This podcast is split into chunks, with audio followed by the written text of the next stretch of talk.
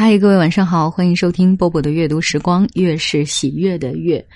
今天啊，我要给大家带来的这篇文章来自于很多人无数次点播的著名作家三毛的作品《爱和信任》。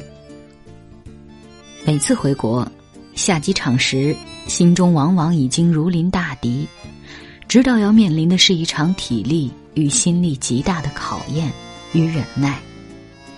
其实。外在的压力，事实上并不太会干扰到内心的那份真正的自在和空白，是可以二分的。最怕的人是母亲，在我爱的人面前，应付这个字便使不出来。爱使一切变得好比最初的人，是不可能在这个字的定义下去讲理论和手段的。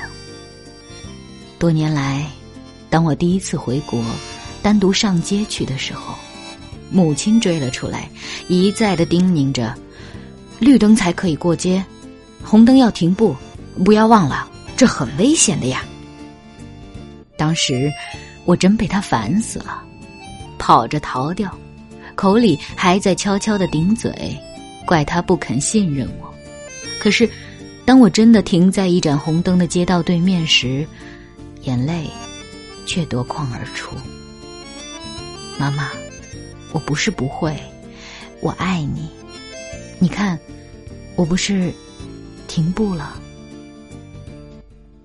最近又回国了，母亲要我签名送书给亲戚们，我顺从的开始写，她又在旁边讲：“于玉云姐姐的‘玉’字是贾宝玉的‘玉’啊。”你要称她为姐姐，因为呢，我们太爱这位正直敬业的朋友。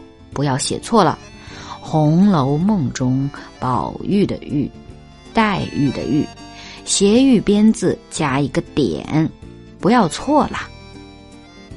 那时我忍下了，因为他永远不相信我会写这个玉字。我心里十分不耐，可是不再顶嘴。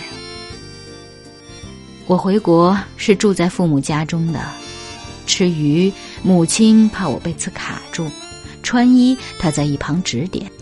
万一心情好，多吃了一些，她强迫我在接电话的那几忙不堪的时候内，要我同时答话，同时搬开口腔，将呛死人的胃药粉、人参粉和维他命，加上一杯开水，在不可能的情况下灌溉下去。结果人呛得半死，他心安理得的走开。电话的对方以为我得了气喘。回想起来，每一度的决心再离开父母，是因为对父母爱的忍耐已到了极限，而我不反抗。在这份爱的泛滥之下，母亲化解了我已独自担当的对生计和环境全然的责任和坚强。他不相信我对人生的体验，在某些方面，其实做孩子的已是比他的心境更老而更苍凉。无论如何说，固执的母爱已使我放弃了挑战生活的信心和考验。在爱的伟大的前提之下，母亲胜了。也因对他的爱无可割舍，令人丧失了一个自由心灵的信心和坚持。我想了又想，这件家庭的悲喜剧，只有开诚布公的与父母公开谈论，请他们信任我，在人生的旅途上不要太过于以他们的方式来保护我。这件事，双方说的坦诚。也同意，万一我回国定居，可能搬出去住，保持距离，各自按照正确的方向，彼此做适度的退让和调整。这一点，父母一口答应了。而我，为了保护自己的生活方式，做了一个在别的家庭中可能引起极大的伤心，甚而加上不孝罪名的叛逆者。幸而。父母开明，彼此总算了解，讲通了，乐意回国定居。可是母亲突然又说：“那么你搬出去，我隔几天一定要送菜去给你吃，不吃我不安心。”又说：“莫名其妙的男朋友不许透露地址，他们纠缠你，我们如何来救？你会应付吗？”十七岁离家，自爱自重，也懂得保护自己，分别善恶和虚伪。可是，在父母的眼中，我永远是一个天真的小孩子，他们绝对不相信我有足够的能力应付人世的复杂。虽然品格和教养是以慢慢在建立，可是他们只怕我上当。父亲其实才是小孩子。他的金钱借出去了，大半有去无还，还不敢开口向人讨回，这使他的律师公费常常是年节时送来一些水果，便解决了他日夜伏案的辛劳。有一次，一场费力的诉讼结果，对方送了一个大西瓜来，公费便不提了。当事人走时，父亲居然道谢又道谢，然后开西瓜叫我们吃。我当时便骂他太没有勇气去讨公费，他居然一笑置之，说这是意外的收入。如果当事人一毛不拔，过河拆桥，反脸不认，又将他如何？这种行径，我不去向他反复啰嗦，因为没有权利，因为我信任他，不会让我们。冻饿，可是当我舍不得买下一件千元以上的衣服时，他又反过来拼命讲道理我听，说我太节省，衣着太陈旧，有失运用金钱的能力，太刻苦，所谓刻薄自己也。其实，名利、衣食和行，在我都不看重。只有在住的环境上稍稍奢侈，渴望一片蓝天，一个可以种花草的阳台，没有电话的设备，新鲜的空气，便是安宁的余生。可是，这样的条件，在台湾，又岂容易？父母期望的是喂猪。当我看见父母家的窗外一片灰色的公寓时，我的心常常因为视线的无法辽阔和舒畅而觉自由心灵的丧失和无奈。毕竟，不是大瘾，吃不吃都不能解决问题。可是母亲不理这些，绝对不理。母亲看我吃，她便快乐无比。我便笑称，吃成了千台斤的大肥猪而死时，他必定在咽气之前还要灌一碗参汤下去。好使他的爱，因为那碗汤使我黄泉之路走得更有体力。爱和信任，爱与尊重，爱过多时，便是负担和干扰。这种话对父母说了千万次，因为他们的固执，失败的总是我，因为不忍。毕竟，这一切都是出于彼此刻骨的爱。每当我一回国，家中必叫说革命分子又来了。平静的生活因我的不肯，将眼睛也吃到堵住，必然有一番伤到母亲心灵深处的悲哀。可是，我不能将自己离家十七年的生活习惯，在孝道的前提之下，丧失了自我，改变成一个只是顺命吃饭的人，而完全放弃了自我建立的。生活形态，在父母的面前，再年长的儿女都是小孩子。可是中国的孩子在伦理的包袱下，往往担得太认真和顺服，没有改革家庭的勇气和明智。这样，在孝道上其实也是愚孝。我们忘了，父母在我们小时候教导我们，等我们长大了也有。教育父母的责任，当然，在方式和语气上一定本着爱的回报和坚持，双方做一个适度的调整，不然，这个社会如何有进步和新的气象呢？一个国家社会的基本还是来源于家庭的基本结构和建立。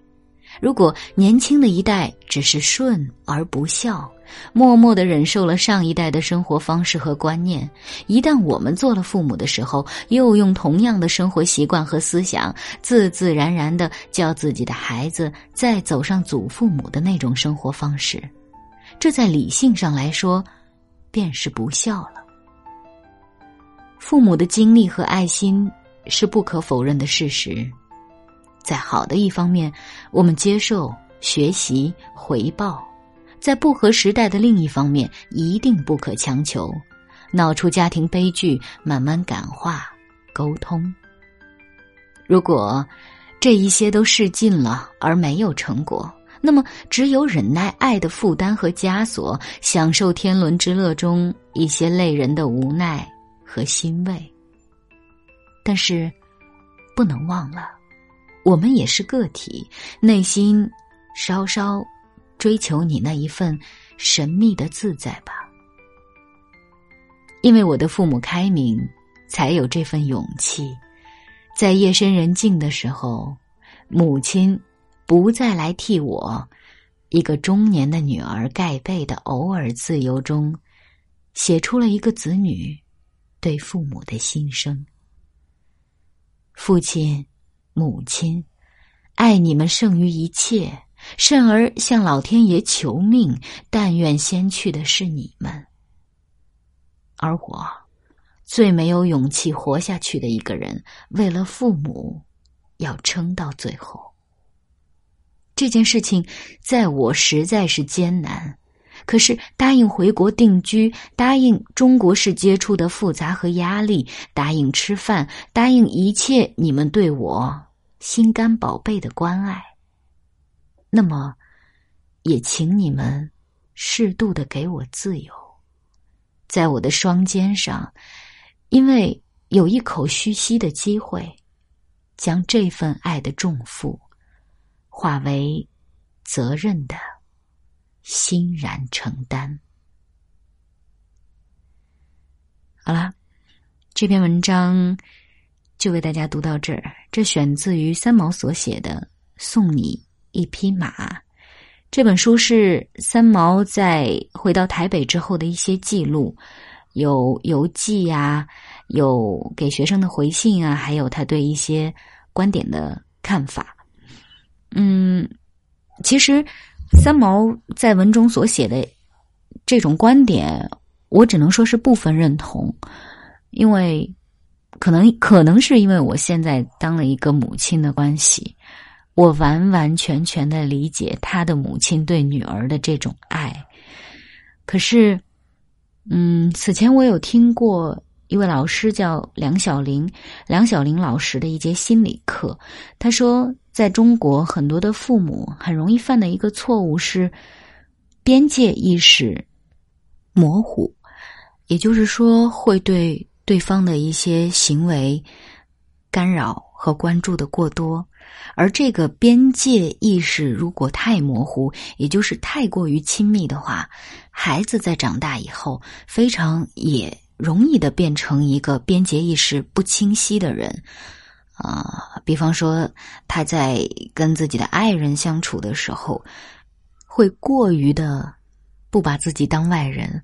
虽然说，虽然说真的不是外人哈，但是真的没有边界意识的人，在两性关系当中也很容易起到冲突，不管是男性还是女性。嗯，所以今天读的这篇文章呢，一方面是理解妈妈的爱，另外一方面也是想。提醒所有做父母的人，包括我自己，注意到跟孩子之间的这种边界意识。今天说的有点多啊，多讲了一些心理学上的东西。好了，今晚就是这样喽。我是波波，欢迎关注我的微信公众账号“波波的阅读时光”。厦门很冷嘞，不知道你们那边怎么样？晚安。被罚跪的下午，为了什么被惩罚呢？从小的恶习到现在还是改不掉，到底为了什么被惩罚呢？总是会很轻松的被忘掉。用跪在地上的膝盖，慢慢的、慢慢的，在绿色的地毯上移动。绿色的地毯是绿色，还是黄色呢？到底是绿色还是黄色？错误的童年记忆对智能没有损伤。妈妈睡了吗？为什么窗外这么大的太阳，怎么样都睡不着的我，无聊的在床的四周用膝盖走来走去，妈妈却还睡得如此深沉呢？我偷偷摸了一下妈妈的鼻息，看到妈妈薄薄的眼皮突然动了一下，我很快的将手收回来，松了一口气。嗯，妈妈睡了，我很安心。悄悄的从抽屉里拿出来可以换衣服的纸娃娃，一边罚跪一边玩了起来。红裙子，白上衣，棉被真厚，冷气好大声。妈妈可不可以不要变老？漂亮的妈妈不会老，真的哦。